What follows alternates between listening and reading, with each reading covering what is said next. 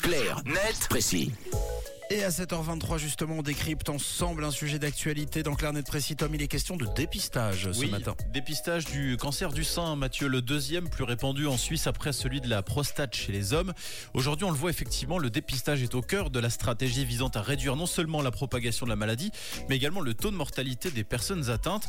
Et dans le cas du cancer du sein, la méthode de dépistage la plus courante reste aujourd'hui celle de la mammographie, mais ça pourrait changer. Une chercheuse du MIT vient de mettre au point un soutien-gorge capable de détecter directement la trace d'un cancer. Alors, l'idée n'est pas complètement nouvelle. Plusieurs chercheurs s'étaient déjà penchés sur la question ces dernières années, mais avec des inventions pas très ergonomiques, peu confortables.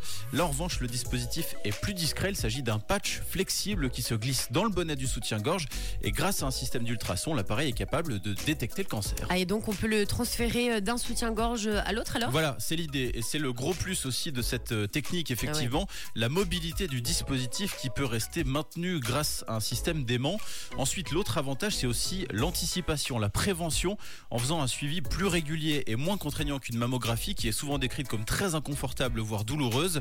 Le site Cori rajoute qu'en comprimant le sein justement lors d'une mammographie, on peut aussi déformer la tumeur présente et donc la rendre plus difficilement détectable. Ce sera pas le cas avec ce patch qui n'a pas vocation à remplacer la mammographie, mais plutôt à être un complément entre deux mammographies.